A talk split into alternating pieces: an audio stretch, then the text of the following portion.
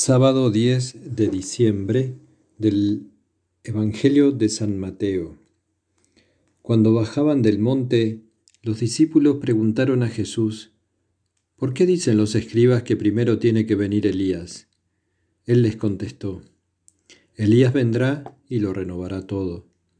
Pero os digo que Elías ya ha venido y no lo reconocieron, sino que han hecho con él lo que han querido Así también el Hijo del Hombre va a padecer a manos de ellos.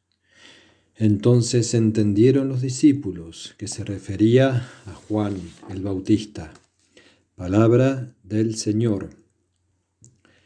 Queridos hermanos, ya estamos en el sábado segundo de Adviento, ya casi a mitad de Adviento, y el Evangelio que hoy la Iglesia nos presenta está ubicado inmediatamente después de la transfiguración. Por eso comienza así, cuando bajaban del monte, del monte de la transfiguración, donde los discípulos Pedro, Santiago y Juan habían visto a Jesús transfigurado y a Moisés y a Elías hablando de los excesos que iban a ocurrir en su pasión, de su muerte, de la cruz. Bajaban, admirados, Jesús les había pedido silencio, entonces ellos hicieron esta pregunta, ¿por qué los escribas dicen que primero viene Elías? Y Jesús contestó, como suele ser su estilo, sin contestar. Contestó no a la pregunta, sino a lo que necesitaban saber los discípulos no les explica por qué los escribas dicen que tenía que venir Elías, sino que como toda respuesta les dice, Elías vendrá y lo renovará todo. Pero os digo que Elías ya ha venido y no lo reconocieron, sino que han hecho con él lo que han querido. Así también el Hijo del Hombre va a padecer a manos de ellos. Y el mismo San Mateo comenta, entonces entendieron los discípulos que se refería a Juan el Bautista.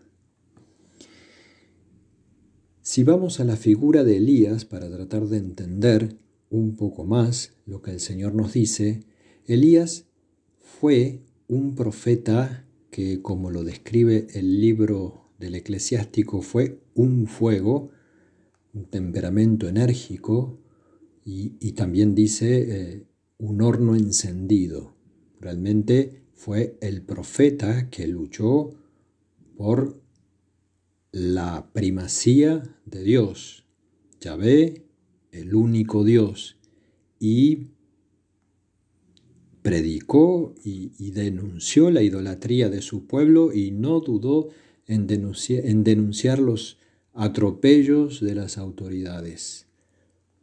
Pero, en el fondo, Elías, que sabemos vivió nueve siglos antes de Cristo, fue el profeta de la esperanza, el que en la tradición judía, en la tradición popular judía, se sabía que había de venir a preparar la venida del Señor, el día del Señor.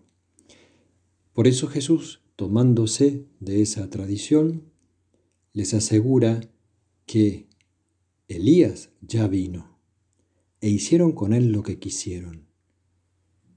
Y Jesús no está hablando del profeta Elías precisamente, sino de Juan el Bautista, que preparó los caminos del Señor y que terminó degollado por Herodes por decir la verdad.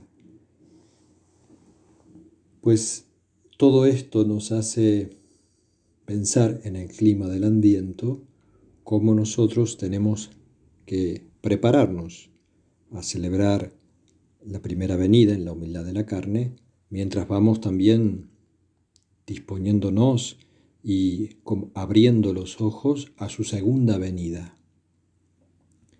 Y entre estas dos venidas, como nos enseñan los padres de la Iglesia, hay una tercera venida, un tercer adviento, que es la venida de Jesús a nuestros corazones, aquí y ahora.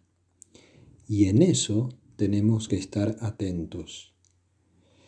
El pueblo no supo reconocer a Juan el Bautista como el precursor y terminó degollado.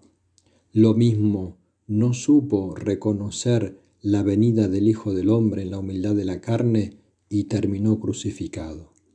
Pues nosotros tenemos que pedir la luz del discernimiento, de, saber reconocer cómo Jesús viene, como nos enseña la Iglesia en uno de los prefacios de Adviento, cómo Él viene en cada persona y en cada acontecimiento. Para ello es necesario la pureza de corazón. Bienaventurados los limpios de corazón, porque ellos verán a Dios.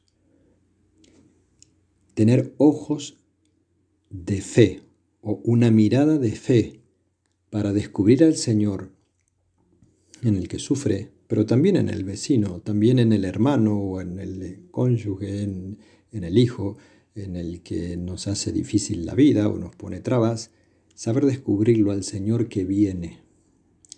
Y también, como última aplicación práctica, em, recordar que tenemos nosotros, por la participación del triple oficio de Cristo, somos profetas. Por el bautismo hemos recibido el don de la profecía no porque vamos a anunciar cosas futuras, sino porque tenemos que anunciar a Jesucristo, llevarlo, llevar el Evangelio a las realidades terrenas, que es la vocación propia del laico, y también saber denunciar cuando se atropellan los derechos divinos.